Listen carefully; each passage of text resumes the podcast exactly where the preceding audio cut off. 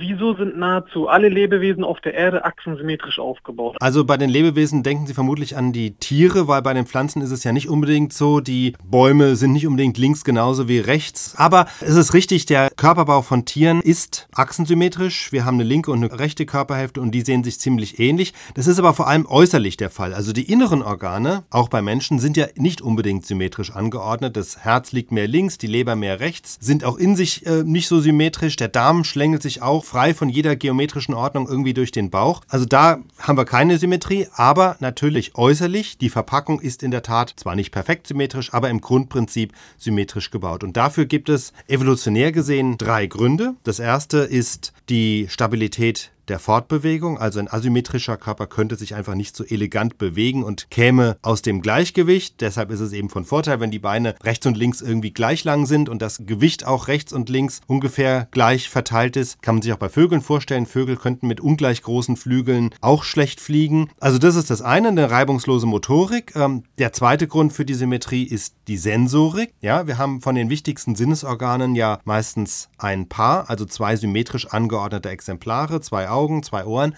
sogar zwei Nasenlöcher. Und diese paarweise Anordnung, die liefert uns ja auch immer wichtige Informationen. Also mit Hilfe der beiden Augen sehen wir dreidimensional. Beide Augen empfangen optische Reize und aus dem Vergleich der Informationen, die ins rechte und die ins linke Auge gehen, errechnet das Gehirn eben die Tiefeninformation, die dritte Dimension.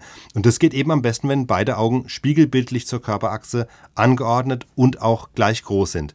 Dasselbe mit den Ohren. Wir haben zwei Ohren, damit wir Geräusche besser orten können. Und auch das geht am besten, wenn die Informationen in beiden Ohren auf gleiche Weise verarbeitet werden. Aber es gibt noch einen dritten Grund für einen symmetrischen Körperbau. Und der hat mehr was mit der Partnerwahl bei den Tieren zu tun. Denn äh, es ist ja so, bei den meisten Tieren wählen die Weibchen die Partner auch nach dem Körperbau aus. Also Männchen mit stark symmetrischem Körperbau werden bevorzugt, weil Symmetrie ein Indikator ist für Gesundheit bzw. auch wieder Fitness. Also lässt sich auch evolutionspsychologisch nachvollziehen. Wenn ein Körper, wenn wir davon ausgehen, dass ein Körper dann besser funktioniert, motorisch und sensorisch, je symmetrischer er ist, dann haben symmetrisch gebaute Tiere bessere Überlebenschancen. Und damit setzt sich aber nicht nur das Merkmal Symmetrie in der Evolution durch, sondern auch die Vorliebe der Weibchen für symmetrisch gebaute Männchen. Denn ein symmetrischer Körperbau signalisiert dem Weibchen, aha, dieses Männchen hat offenbar gute Gene, mit dem kann ich mit hoher Wahrscheinlichkeit gesunde Nachkommen zeugen. Und weil eben dann auch diese Vorliebe so geprägt ist,